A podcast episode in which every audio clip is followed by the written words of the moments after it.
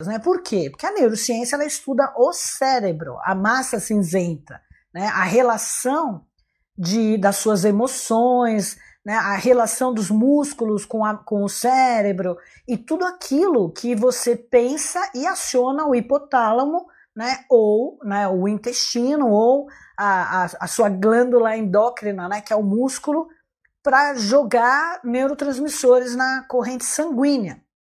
E baseado nisso, você tem os seus comportamentos, né, que é uma pessoa talvez mais humorada, mais crítica, mais chatinha, outra mais alto astral.